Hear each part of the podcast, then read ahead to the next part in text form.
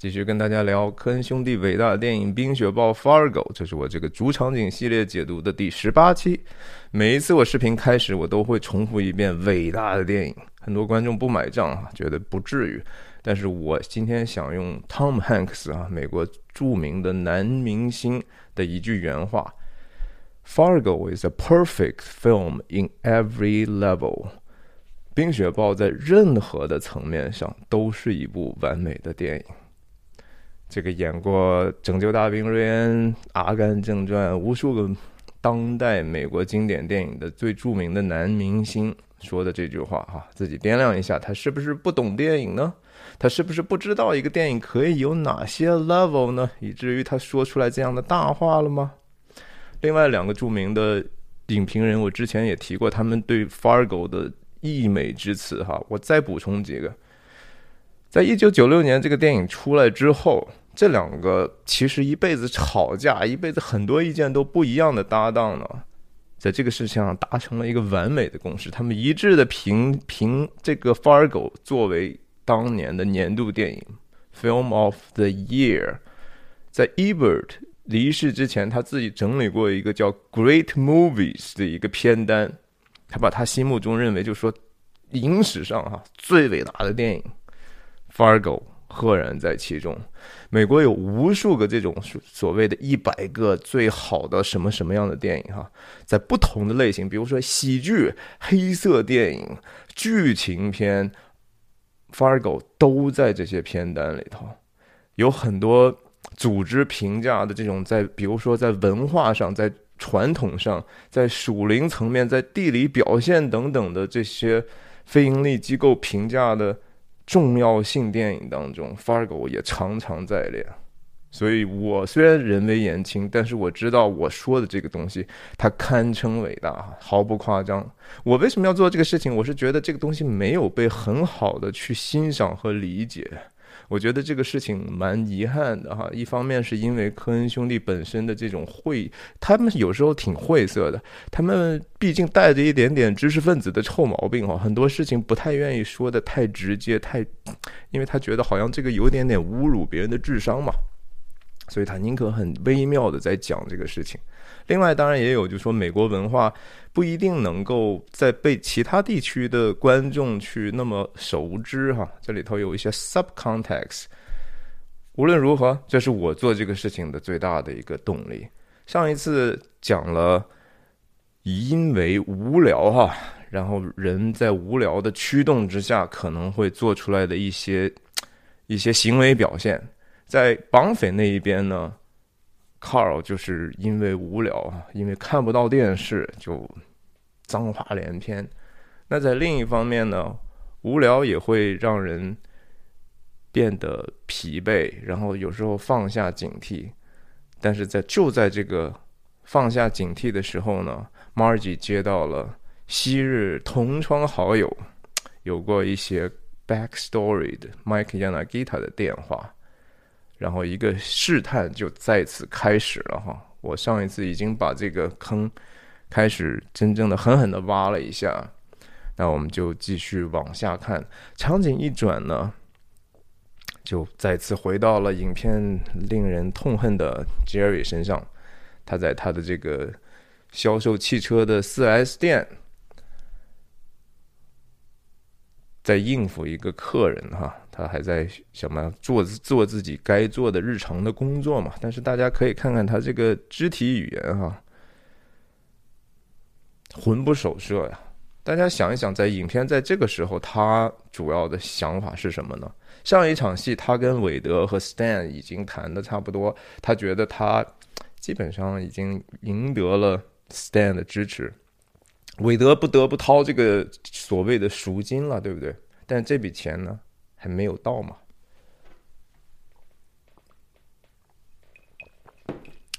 所以多多少少这个不确定性让他非常的焦躁，对不对？然后同时他还要考虑一个事情是什么呢？大家想一想，他当时有一场戏，他去找这个修理车间的 Proudfoot 那个印第安人，也就是帮他连线绑匪的这个人。他想得到这两个绑匪的联系的电话嘛？那人说我没有啊，对吧？实际上他自从跟绑匪联系之后，就和绑匪处于一个失联的状态，所以两个很大的不确定的事情，在在在在交纠纠缠他，他有没有为自己老婆担心呢？我们等一下可以看一看哈，他就是好像在在介绍这个车的特性呢，啊，同时其实是言不由衷哈，就好像是。背背下来的一套，完全也不是很上心。然后这一句话大家还想到吗？This true cold stuff。当然，这个客人也很逗啊，客人这个 形象就挺有意思。大家可以看到这个这样的一个秃顶是两个层面啊，是是有两个秃顶的地方。你看。Jerry 讲到这个出口的时候，哈，他这个时候说，他这个能把路上的这个盐，就是因为要撒化学剂所喷上溅到车体上的这个盐，能够防止它侵蚀车体嘛。然后人家就这人一看就是老江湖了哈，啊，我不需要这个东西，对吧？但是你看，again 就是明尼苏达 nice，就是即使是拒绝别人的时候，也是 yeah。Yeah，并不代表就是 Yes 哈，就是嗯嗯嗯，是一种 passive aggressive。这整个全篇里头，大家一定要仔细听这个 Yeah 哈。等一下，我们还会看到很多很多个 Yeah。哦，对，但是我不需要呀。Jerry 说，马上跟了一句：Yeah，you don't need that。哇塞，你一个销售员呐？你销售自己的东西，你不真诚到这种程度哈？对方稍微说了一下，说这东西我不需要，然后你就不做任何努力，因为他这个时候心思不在这儿嘛。另一方面呢，这个东西再一次透露了，就是说他是一个谎话连篇的人哈。大家要想象一下，第一次他在这个自己的办公室坑那一对夫妇买买车车的买家的时候。他走出办公室的时候，我看能不能找到那一段吧。啊，这儿，你看，他说：“See, they install that true code at the factory。”这玩意儿是出厂设置的时候就有啊，出厂的一个配置。哎，我没办法嘛，对吧？他那言下之意，但是他在这儿说啥了？我可以给你这个东西，sealant 这个涂层啊。这个 True Code 这个这个这个新的技术能给你把这个东西怎么怎么好怎么怎么好，然后哦，Yeah，you don't need that，所以这东西根本就不是一个出厂设置嘛，对吧？他这个天天在日常生活中就是说自己说的一会儿说东一会儿说西，根本就没有任何连贯性，自己也不在意，他也不在意自己的谎言有时候会暴露，他觉得好像只要跟不同的人说不同的话就行了。不行的哈，然后他再一次提出来这个 GMAC 的这个 financial plan 哈，这个贷款的这个项目，这也是他深深的陷入麻烦的一个事情，对吧？这是 GMAC 就是他骗态的地方嘛。等一下，很快就会连起来了。然后他接到电话了，OK，来，这这这镜这镜头也是一个相对比较长的镜头。我觉得作为独立电影，最好的就是说。你如果有条件的话，在这个表演和镜头内的调度上多下功夫，你就不用说在一个很很，其实你拿不到什么好好景，对吧？然后你也没有很强的一个 production design 的这种人力的资源，那你就用镜头设计好一个这样的一个角度，其他地方多乱多出戏，你可以把这些东西都拿掉。但是你在镜头内怎么让演员能够通过他们的肢体运动、他们的表情、他们的表演，把这个整个你想呈现的信息呈现出来？多简单的是吧？看起来很简单，但是这恰恰恰是一个导演伟大的地方，就是他们真正的调用了所有他们能调用的东西，把他们得到了一个最大化的一个表现嘛？那。接下来这个镜头当然就是又分两部分，这是一个打电话的场景。我们之前已经看到了一次 Jerry 打电话的一个一镜到底的镜头，那个是这个著名的这个用前前景的这个百叶窗作为监狱栏杆的这种隐喻的那那一集，对吧？大家如果没有印象的话，可以回去再看一下。这一个镜头再一次是，其实这是两个电话，但是用了同样的一个长镜头，用了一些比并不复杂，但是非常有意义的镜头的运动，以及在镜头内调度的这样的一些设计。我们看看这个这个场景，真的也挺有意思的，也是伟大的屌导演、伟大的表演的一个合体。那当然，摄影在这地方真的是非常微妙的，是藏在后面哈。Roger Dickens 的哲学就是，我不要说让自己显得说，哦呦，你看我的镜头运动多么华丽，他是就是要服务故事。这这个这个场景又是再一次的这样的一个表征。上来是电话特写，然后镜头往后往后拉是吧？然后就 dolly back，dolly back，镜画幅就更我们能看到的环境就更大了嘛。然后 Jerry 进来的进来之后。给了他一个中景的站立的姿态哈，大家一定要注意到，就是他的这个动作在里头。你想这么一个局促的地方，还有还能有什么变化，让大家能通过这些变化当中体味那里头的意思呢？台词我不用在这前几句话没什么需要特别说的哈，仍然是其实很有意思，但是我不想讲那么细了。你看。卡尔打过来之后呢，他他其实是应该是很开心的哈，因为他终于解决了其中的一个不确定的焦虑，就是说哟，至少我和他又能联系上了嘛。否则的话，我就是韦德给了我钱，我怎么样呢？对吧？我还是得想办法把这个交易做完。那我现在跟我交易的人不知道了，那同时我老婆现在失联的都当中嘛。然后他听到对方的时候，其实是心里头得到了一种紧张的释放。那他做了一个什么样的肢体的选择呢？他就坐下了嘛，哈。站着和坐的这个差别，其实就在他这就要去强调他心里头的这样的一个变化，好像是一块石头，至少一小块石头落地了，对不对？但是他上来首先问 Carl 是什么一句话呢？给你那个车怎么样哈？你那车还好用吗？这是一个正常人的表现吗？你老婆在人家手上哈，你没有说，哎，你你我老婆有没有说什么？对不对？你别把她吓着啊！你要给她吃好的哈，别别给她冻着。你不应该作为一个家人，首先关心这个吗？但是他就是一个好像永远在虚假的去迎合别人哈，试图能够获得对方的一点点，试图通过自己讨好别人的一个姿态来来去为自己的一个隐秘的一个日程来服务，所以他他问了这么一句话，你知道吗？然后他的表情这个时候哈。他是一个真正内心 relax relax 的这一种表现，然后对方很不客气啊，也根本都没没，你我你的车都给了我了，好不好开？说实话，关你屁事啊，是吧？上来只开门见山，情况变了哈，Jerry 怎么了？你然后这个地方有有一个沉默的静沉默哈，Well，对方说情况变了，Jerry，他想了半天。我要，然后又停了半天。What do you mean？他无法想象到底什么东西可以变。然后对方其实也在等待他的反应哈，就是你，你难道不知道最近发生了一些什么样的新闻吗 b r i n n 杀人的事情哈，这这事情不可能说作为一个这么小的小镇，作为一个明尼苏达不是作为双子城附近，如果发生这么大的事，这也都是 national news 啊。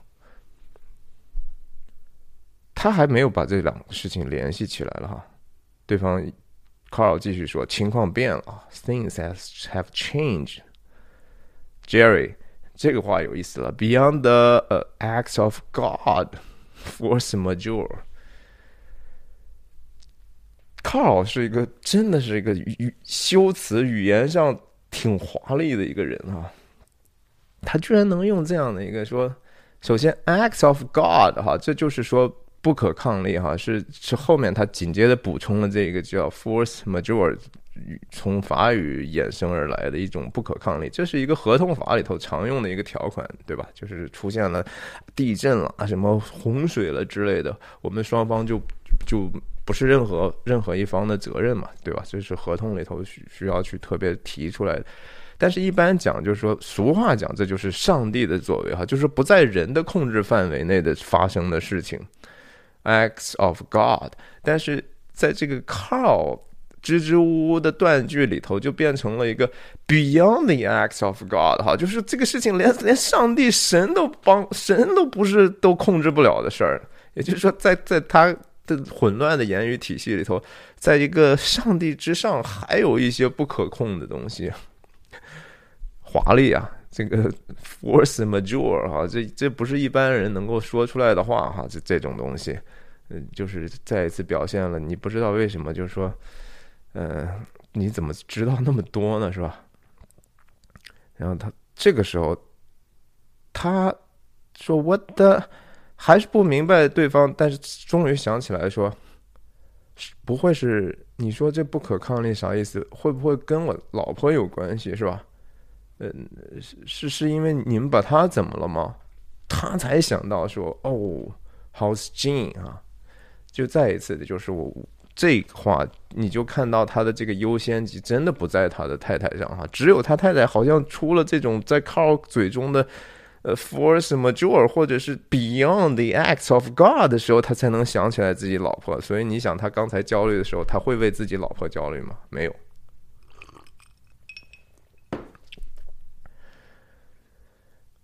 然后这个时候又有一个停顿哈，在整个这个长镜头一镜到底的长镜头里头有两个明显的停顿，这是第二个。这个停顿真的蛮长的。Who's Jean？他是问了一下我老婆 Jean 怎么样？对方说 Jean 是谁啊？这这里头有一个真的黑色幽默的好玩的地方啊，这是高级的黑色幽默。你仔细想一下，这个真的是看的时候你会觉得说。对，对方真的不知道呀，但是好玩就好玩在这儿了哈。两个人人和人之间的这种 disconnection 啊，这种因为坏的勾当所发生的联系是如此的脆弱哈，如此的不负责任。他说：“这时候他，我的老婆，我的，对吧？你他妈，但是出于明尼苏达 nice 啊，没有说什么脏话。”然后对方这时候就明白，哦，他，呃，他没事儿啊，他没事儿。但是呢，脑梗症可是有三个人不怎么 OK 了哈，可就没那么好了。我可以这么说吧，想让他就说，你想象一下，你想不想到最近新闻里发生那事儿，其实跟你这个事儿是有关系呢？Jerry 当然是还没有办法把这两个事儿把联系到一起，他还是 What the heck are you talking about, right？你说他妈什么呢？然后 Carl 用的这些又是非常华丽的词啊，Blood has been shed，Jerry，流血了哈，已经有鲜血流出来了，这也是蛮 biblical 的哈，Blood has been shed，为什么呢？我就不多说了，很旧约就是这个东西。What the heck do you mean？这是一句会重复出现的 Jerry 的表述。你什么意思嘛？脑梗症，脑梗症，三个人，就是说，Oh jeez，这时候想起来了，哦，早，原来这事儿跟我，我跟他们要干这事儿有关系啊。他做的时候，对吧？他他刚刚刚觉得说有一点点舒服了，那对方说什么？是啊，我们需要更多的钱。What the heck are you talking about？一个是说这事儿跟钱有关系了哈，因为 Jerry 所有谋企图谋划这个事情都是为了给自己搞钱嘛。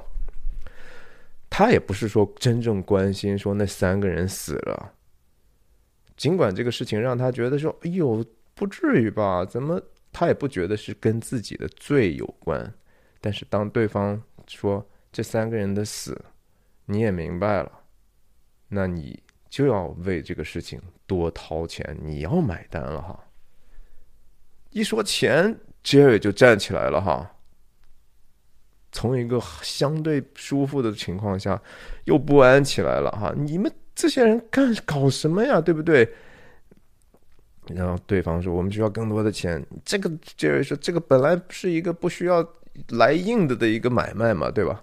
他打断了对方了，对方就说：“永远不要打断我哈，shut the f up！你他妈给我闭嘴哈！因为你你在这个事情上你是那个弱势的一方哈。我们拿着所有的底牌，你跟我在这儿，你还要想跟我谈吗？你有什么资格跟我谈这个判吗？是吧？对方也是霸凌他呀。”他也知道自己的情况，说是，但是，I'm not gonna debate you, Jerry. I'm not gonna debate. 这是他们第一次见面的时候，Carl 就上来就跟 Jerry 说的话。你这个买卖，你只要跟我说出来，你只要提出来你这个要求，你就基本上丧失了可能跟我们协商的可能性了，因为你的短板、你的那些阴谋、你的那个见不人的、见不得人的东西被我们抓住了呀。再一次说，我不想跟你，我你以为我要跟你去辩辩论一下吗？我才不会呢，对吧？就是赤裸裸的霸凌。现在你说多少钱？第一次我我问了你了，你这个逻辑是什么？我现在很清楚啊。你你你说了你你自己能得四万，行，那你就把所有的都给我们就好了哈。啊，Jerry 就是一下子觉得说哇。怎么能这样呢？是吧？大家生意人嘛，好好的道义有道嘛，对吧？你你们怎么答应的事儿，能怎么能这样呢？再次去，再次跟他讲，blood has been shed 啊，流人血了。我们看看看看 Carl 用的这些词，we incurred risk 啊，这是我我们招致了更多的风险，更多的风险已经等于说我们暴露在更多的风险底下了。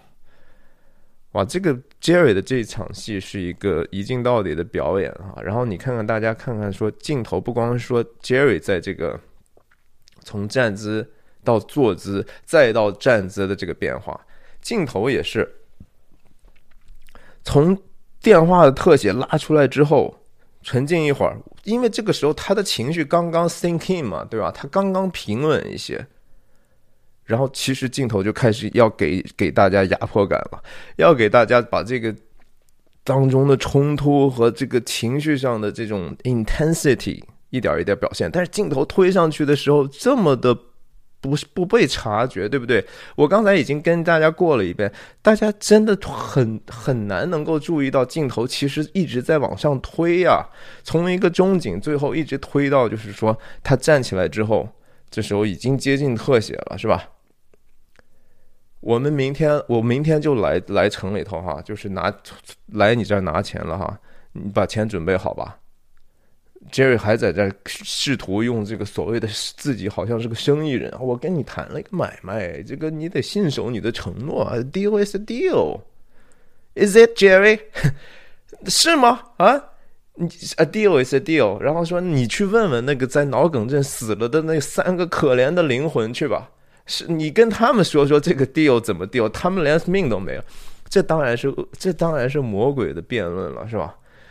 你你是你和你的搭档把人杀了，说实话，怎么说？就是说这事情。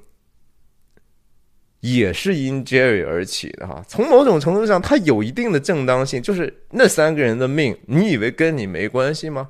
可是为什么这个即使跟 Jerry 有关系，怎么能说这个赎金好像就是说我们来拿，由我们执行这个谋杀的这个凶手来，我们就配得？等于说那那三个人的命如果需要被赔偿的话，最后的赔金是是应该放在杀手这儿的。这当然是。邪恶哈，然后也是，也是因为以恶制恶哈，更大的恶呢，就是所谓恶人自有恶人磨嘛，对吗？杰瑞很恶，哎，但是就有这样的恶人去继续折磨他，有意思极了。Go ahead, ask them, ask them 啊，你你怎么不不不自己反省一下呢？是吧？三个人因你而死，哎。然后我们是很痛苦的，你把我们放在了一个恶的这个作恶的环境里头。如果不是因为你，我们会杀三个人吗？所以你要赔我们更多钱啊，因为我们我们招致了更大的一个风险。都怨你杰瑞有一定的正当性，对不对？Carl 这个当然是混很混混蛋，很邪恶，但是杰瑞依然就是说，他其实没办法为自己辩护。The heck do you mean？然后这个时候，Carl 在对方在他这个整个 conversation 对话里头，What the heck do you mean？Jerry 已经是第三次提出来了哈，然后 Carl 也学了一下他的这个话。The heck do you mean? I see you tomorrow。在剧本里头，这个 Carl 是没有学这个话的哈。但是学这个话，我觉得说让整个这个节奏和对方对他的这种轻蔑和对他知道他自己百口莫辩，你也没办法为自己辩护呢，提供了一个非常好的一个表演的注脚和情绪的铺张。什么？你你你什么意思啊？对吧？管你什么意思呢？明天见，把钱准备好了哈。这个时候已经推到大特写了哈，哇，这个真的是梅西的这个表演实在是非常非常的精湛呐。然后电话他刚一放，剧本就是这么写的，马上又响，然后他起来，他的这个情绪，他想发怒，对方没给他机会，对不对？靠，直接把电话摔了，明天见，准备好钱吧。他以为他的这个想舒张的这个情绪，在接起来这个电话舒张出去了。人会是这样的哈，你千万不要自己生气的时候马上就接一个特别重要的电话，你一定要想办法恢复。你说 OK，我先不要接，对不对？你先管管理好自己的情绪，不要让情绪控制了你，否否则，因为人的真的很难管理这个东西，不是说能够靠理性管理的吗？对不起，对不起。你看他的这个啊呀。这这个接下来当然打电话的是什么？是 Riley 哈，这个人就是 GMAC 的那个贷款项目的那个金融公司。对方介绍，This is Riley Diffenbar，GMAC 这个名字，我我我我记得看过一个注解，就是科恩兄弟用了一个好像当年五角大楼的里头的两个这种将军，反正是非常军方的两个人的名字，把它组成了这样的一个名字。我不知道到底是什么意思哈，我觉得可能是也是算比较鹰吧哈，比较鹰派的、比较强硬的那些人。再一次就是这个，他回到了生意的世界啊。刚才从一个疯狂的世界回到了一个生意的世界，他本来觉得说，哎呦，我原来用一个生意的方法对待一个疯狂的人，不不不管用吗？那现在回到了生意的世界呢，我也想用疯狂的办法。但是好像也没办法，我还是得用人家这个已经建立好的这个规则。所以你看，这这这个 Jerry 基本上这剧情很简单哈，就是对方告诉他你这个车的这个序列号还是没给我寄来哈，我没收到。他有没有寄啊？当然没有寄了哈。最精彩的这个表演出现在就是说，Yeah，哎，他在想我怎么去去搪塞一下。然后他说：“I wrote email，已经已经出寄出去了哈。”他说完这句话的这一个表情，这是 “This is gold” 啊，这这简直是金子一样的表演，这太太太太精确了。然后人在这个觉得其实挺愧愧疚的，然后同时很很。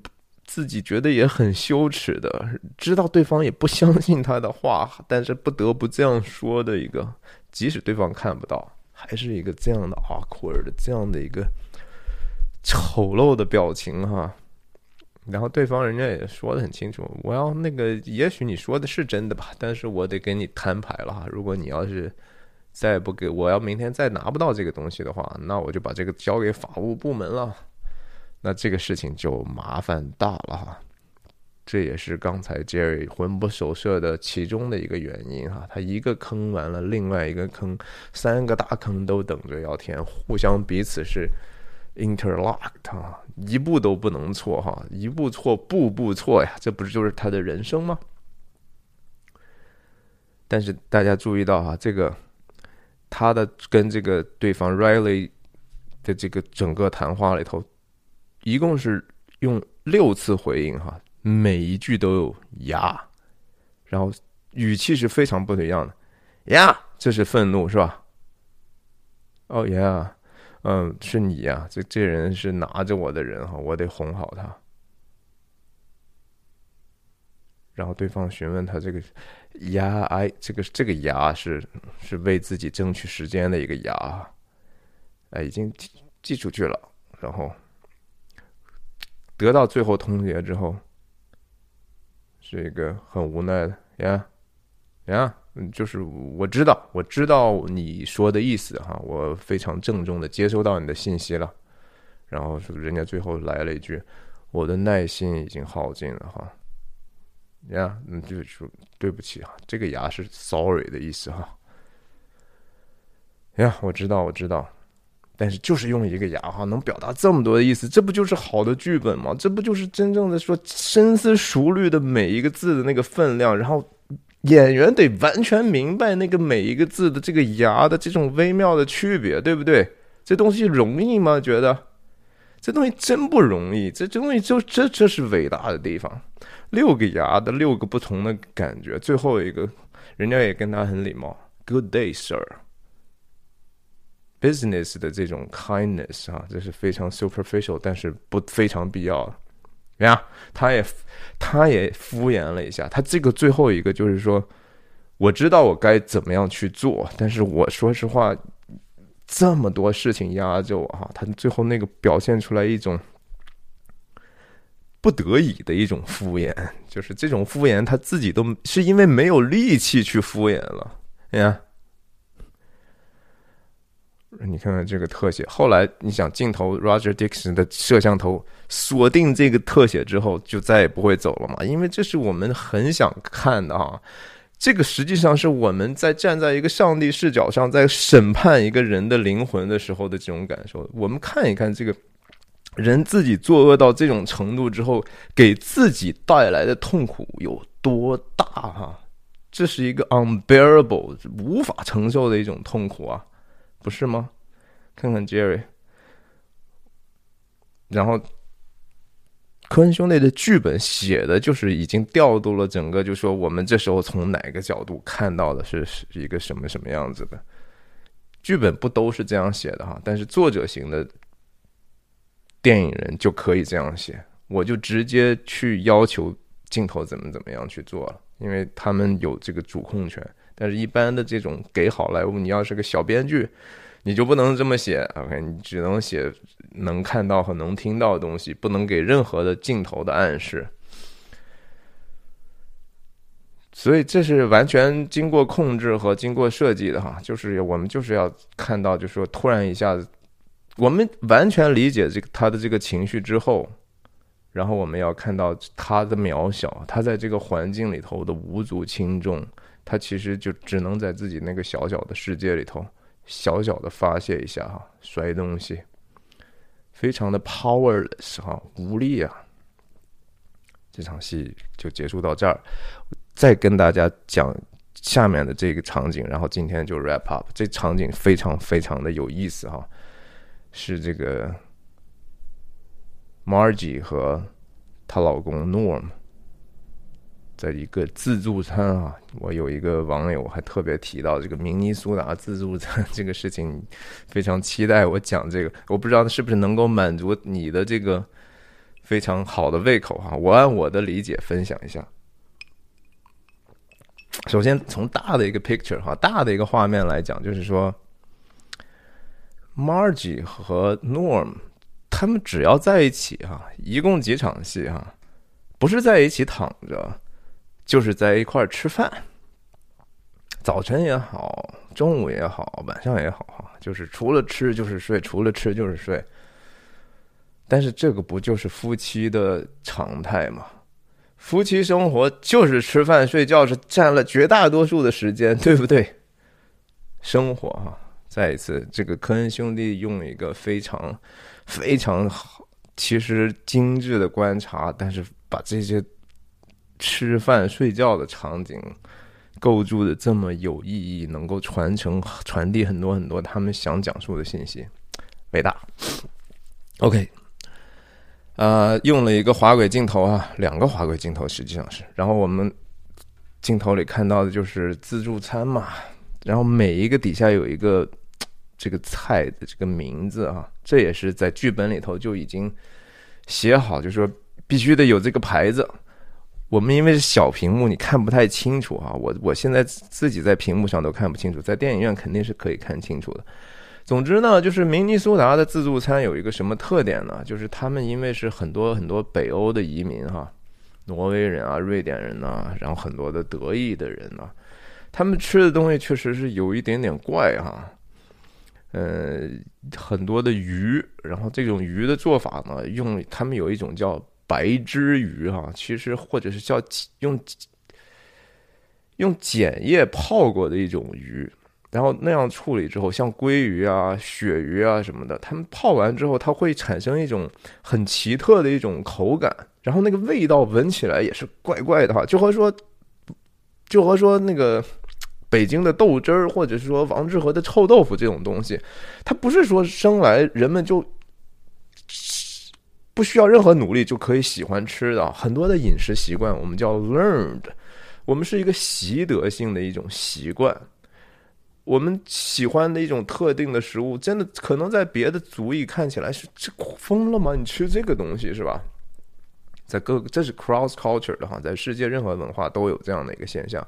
这场戏当然为了增加一个说是地域的这种特色，另外一方面也增加影片的这种现实感，所以非常细节的去去给了几个东西，给了这样的一些餐的这种特写哈，chicken f r a s k e 呃 f r a f r a c a c y 这也是一种叫白汁鸡哈，也是原汁做的这种肉，牛肉啊、鸡肉啊，在这个里头是鸡肉。等一下，这个 f r a c a c y 还。Margie 的这个特特搭档还会提到一个，然后他在这个地方跳过了这两道菜啊，你看看前头他都加了，这个叫什么？这个叫呃 chicken and dumpling，呃鸡和饺子是吧？包子，呃是一种可能是面食吧。然后他拿了这个白汁鸡，然后到了这两个菜，这两个菜其实都是鱼哈，都是鳕鱼，然后特别是这。这个 broiled 叫呃 tosk 还是叫什么东西？反正这就是我刚才讲的，用那种碱汁泡过的那种鱼。然后最后一道菜，在这个盖子底下，最后一道菜，这是大家非常熟悉的，去过宜家的都知道哈，瑞典肉丸子嘛。很多这个我记得当年北京那个叫什么三里桥还是叫什么地方，就是东东三环那个地方开了一家之后，大家排队去吃这个瑞典肉丸子是吧？觉得还挺好吃，也也不贵。瑞典肉丸子，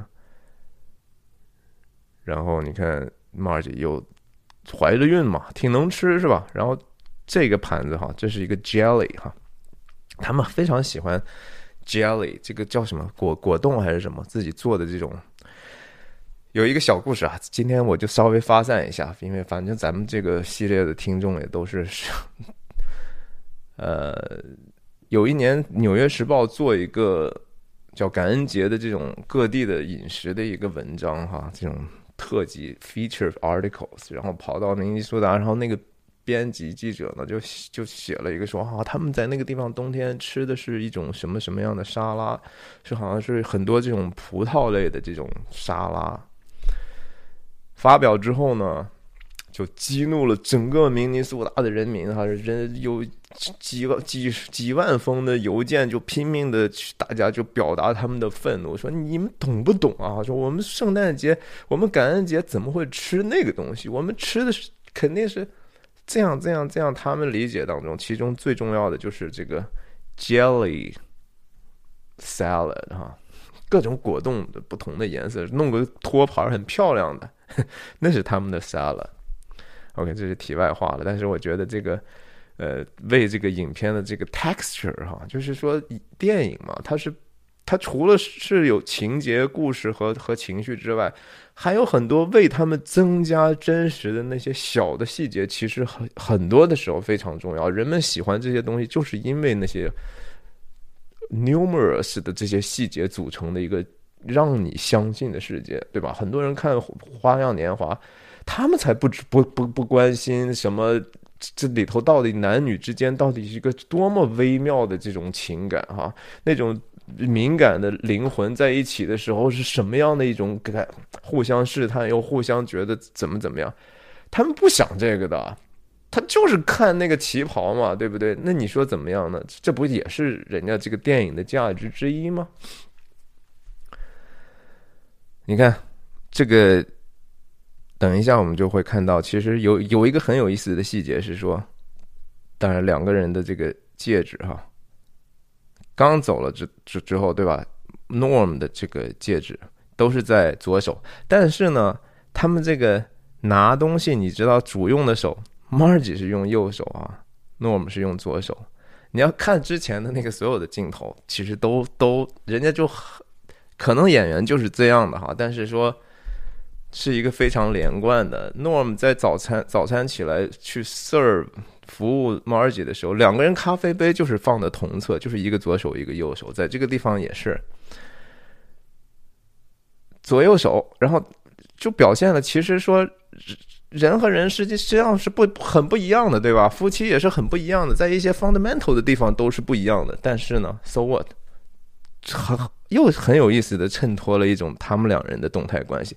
在这个场景里头，整个这个餐厅放了一个音乐哈，那个音乐是一个其实是一个很有名的一个流行歌的音乐版，那个歌的名字叫。Do you know the way to San Jose？哈，你知道去圣何塞的路吗？呃，我鄙人哈，鄙人就住在圣何塞哈，鄙人经常去玩，去美国各地玩的时候，每一次去玩，我都会碰到一些，比如说服务员呐，呃，酒店的这种接待的人呐，出租车司机啦，Uber 司机啊。一问，他们就会问你是哪儿来的？我说我是加州圣何塞来的。他们就说我是从现，我也是啊。我至少碰见过四个人哈，说这样的，我是从圣何塞来出来的。圣何塞以前，我我跟大家聊聊这首歌哈，这首歌放在这儿绝对不是没有意义的。虽然这个场景里头放的是一个音乐版，但是呢。它要表达的是，恰好是跟这个等一下我要讲的场景的主要的信息有关哈。这个这个这个歌词其中有一段哈，这是一个一九六零年代的一首流行歌，是一个女士唱的。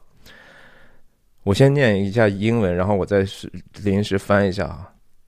这首歌再一次跟大家说，叫 "Do you know the way to San Jose？" 他唱到："You can really breathe in San Jose." They've got a lot of space. There will be a place where where I can stay. I was born and raised in San Jose. I'm going back to find some peace, some, find some peace of mind in San Jose. Fame and fortune is a magnet. It can pull you far away from home. With a dream in your heart, you are never done. Dreams turn into dust and blow away, and there are there you are without a friend. You pack your car and ride away. 简单的翻译一下哈，不一定翻译的很到位。在圣何塞，你 可以真正的呼吸。他们有好大好大好多的地方。那会有一个地方，我是能够得到安息的。我是在圣何塞出生和长大的。我要回到那个能让我找到一点点心灵的平静的圣何塞。名望和财富就像一个吸铁，它可以把你从家中吸出来，带到那个地方，然后给你一个梦想。你这个梦想，你在心里头，你永远都都不会实现吧？然后有一天呢，这个梦想，这些梦想呢，就会变成灰尘，然后随风吹去。然后你突然发现，你并没有朋友。然后你把你的车，你把你东西放在车里头，走了。也就是说，这首歌。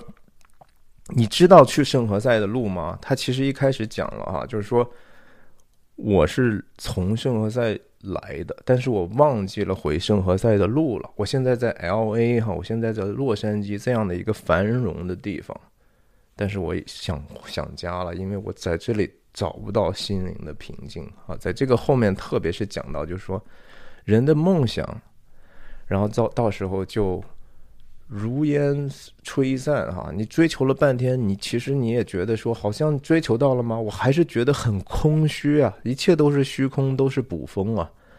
所以我想回到那个属于我的家的地方了。在这个结尾的时候提到，就说我这儿也没有朋友，然后我把东西往车里头一放，我就要回去了哈。大家如果有印象的话，可以想象到我之后会慢慢才能分享到的。当马尔吉去了明尼苏达的首府双子城明尼阿波利斯和圣保罗之后，他遭遇的是什么呀？他以为那儿有朋友，对不对？有吗？他有一个场景停在一个快餐店的外面，然后他最后是不是孤零零的要回到他的 Norm 身边呢？我之前讲过，Margie 是一个边缘化的，是吧？他要往那个边缘走。一方面，他的职业特性要往人类的人性的这个幽暗的罪性的罪行的那个方向去；另一方面，他也有这样的一个愿望，就是我的平凡的生活好无聊哈。上一场戏我们讲到的核心的信息是无聊嘛，boredom，生命中的这样的一个不可承受的一个寂寥，好没有意思哈，so uninteresting，这生活过得没滋没味儿的。双子城，我的老同学在那儿呼唤我，我的老同学在电视上看到我了，我要去那个地方。再一个，你这地方吃的什么？buffet 哈，自助餐厅。我们想一想，他去了双子城吃的什么？Radisson 哈，这个我慢慢再会会会会讲到。Again，左右手也并不影响他们现在看起来的和睦哈，两个人还是同框，但是这一个镜头是唯一一个。Margie 就开始走出镜头了哈，，Margie 先走出镜头了，感觉这两个人同框的条件下，谁首先不想跟这个他的这个伴侣在一起的呢？马尔吉哈，马尔吉出去了，然后这个谁先入画的？马尔吉哈，马尔吉是在前面走的，谁拖在后面呢？不依不不舍的是吧？就是我就是要以步以趋，你走到哪儿我跟到哪儿，我不会放弃你的。两个人，你看这个两个人走路也挺有意思的。Margie Frances McDormand 的模仿这个孕妇的这个走路。你说她老公哈也也也不上班，对不对？他那个时候是画画的嘛，然后天天等一下还会讲到，经常去钓鱼嘛。怎么穿的也是好像很。很 business casual 哈，这个可看起来也挺挺正式的哈。这个这当然是整个那个年代，美国是就是这样的。男士出出平常的时候也会穿的相对比较体面一点，或者不能说体面，反正就是比较正式、比较严肃吧，比较保守。OK，然后他们坐下之后，剧本非常清楚的讲，就是说他们在一起吃饭，silently 哈。这个 silently 那个字放在那绝对不是没有原因的啊。那当然演员也很清楚导演想要什么。你看这个 Margie 的这个表情，你看看咱咱们就看这个整个的节奏，Margie 一口，Norm 一口，Margie 一口，Norm 一口，其实有一点点 awkward 哈，就是他们之间都没有任何问题嘛和。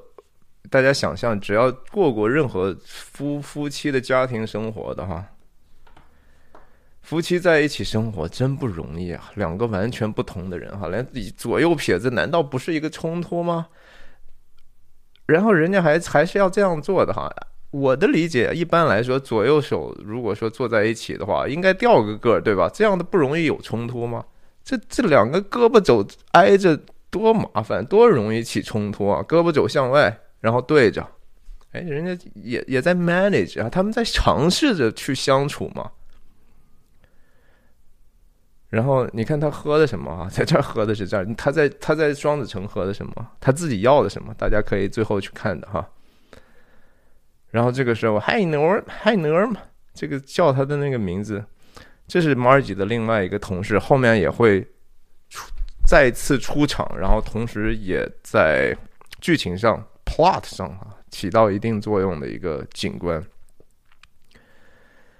他上来就是说，她首先问问谁好，问问问她老公 Norm 好哈，打个招呼，然后。警长才才看到说：“哎，你这小子哈来了，不先给你领导打招呼？当然这是我瞎说。然后才说：‘哎，你怎么样，马尔吉？马尔奇？这个地方这个人的口音非常有意思，不是 Margie 哈，是 Margie。’然后上来还吞了口口水，说：‘说这这个白只鸡好不好啊？’ 你看他看他的眼线哈，一、二、三。”看的三个不同的 object 啊，挺挺挺精确的。马姐说什么？你要不要来点儿有点感觉，就是说预感哈。你不要说不该说的话哈，要堵堵你的嘴巴。No no，I've got，但是没堵住啊，很遗憾没堵住。然后这个人说了一句话，其实这你觉得没有意义吗？我觉得是有意义的哈。Hey Norm，我以为你不是你不是应该现在在那个 Milax 这个湖那儿钓鱼呢吗？你不是应该去冰钓的吗？也就是说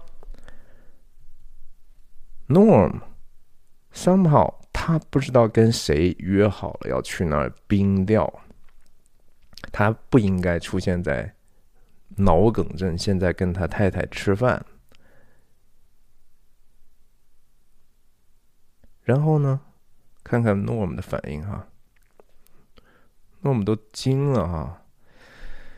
哎呀，这个男人之间、兄弟之间，不是应该偶尔的互相帮的遮掩一下嘛，是吧？我们这种贪玩好色的本性哈，时不时就会暴露嘛。我们不希望，咱们能不能互相帮忙一下哈？你来了说这个干嘛呢？哎，说了吧。哼，眼睛挪开啊，看看马尔吉的表情啊。马尔吉说：“哼，好吧，我和你现在是因为夫妻，我不当面揭穿你哈。但是这事儿好像你没跟我说吧？”那我们只能是打个圆场。嗯，我得吃完午饭去啊，吃完午饭去。也就是说，我还有机会跟我老婆交代一下这事儿嘛，对不对？他看到这种情况就知道说。哇，这个我实在是有点多嘴了哈，搞了一个，而且这种这种话说出去就泼不回来，水泼出去就拿不回来哈，已经造成了两个人的一些困扰了。他也看到了，那成人之间怎么样呢？OK，那说正事儿吧。二姐就说：“你你来干嘛是吧？你你有什么进展吗？”啊，这个时候你看看。这个警官哈，我就忘了，应该叫 Gary。Gary，他看到 Norm 的反应之后，哦，哎呦，这个麻烦了，我这个不应该说。然后从从 I line 上看到，哦，这个时候被被 Margie 弄注意力引过去了。哦，对对对，我来是干这个事儿来了，我要给你找这个电话号码来的嘛。你不是问我要要电话号码吗？在那个小蓝牛的汽车酒店。然后我去查了一下，他们这个付费电话往哪儿打哈？有绑匪入住的那天晚上，有两个电话打到了双子城的明尼阿普利斯。这个线索怎么来的啊？这就是车恩兄弟在前面抽丝剥茧，不是逐层铺垫而来的嘛？对不对？你想想，其实真的好多场景就是为了这些细节的逐渐的一个展示，是得说。娄警官去知道了这个有两个人有有当时叫了应招女郎的事情，对不对？然后通过和应招女郎的面试，知道说唯一的一个有用的信息就是说这两个人往双子城去了。所以 Margie 才会安排这样的一个任务，说你去查一查那个有没有往双子城打电话。如果他要去的话，总是要办事儿的嘛。所以说，这是这个现在的结果。这后面这些真相都是通过其实看似非常随机的非常小的细节，但是这是因为他找到的目前一点是真的，一点是真的，一点是真的，是通过小小的真来去形成的一个意义。办案子是这样的，生活其实也是这样的哈。这是这个影片的一个主题之一，就是他那个美善，首先得是真的嘛。然后两个电话打到明尼阿波利斯，第一个是一个卡车公司，第二个是一个私宅，私宅是一个叫 Shepherd Shep Proudfoot 的一个私住住址。说哦，嗯哼，啊 what？这个人的名字，Yeah，嗯哼，OK，Yeah。然后这场戏最重要的一个点，也是最隐晦的。最容易被忽视的，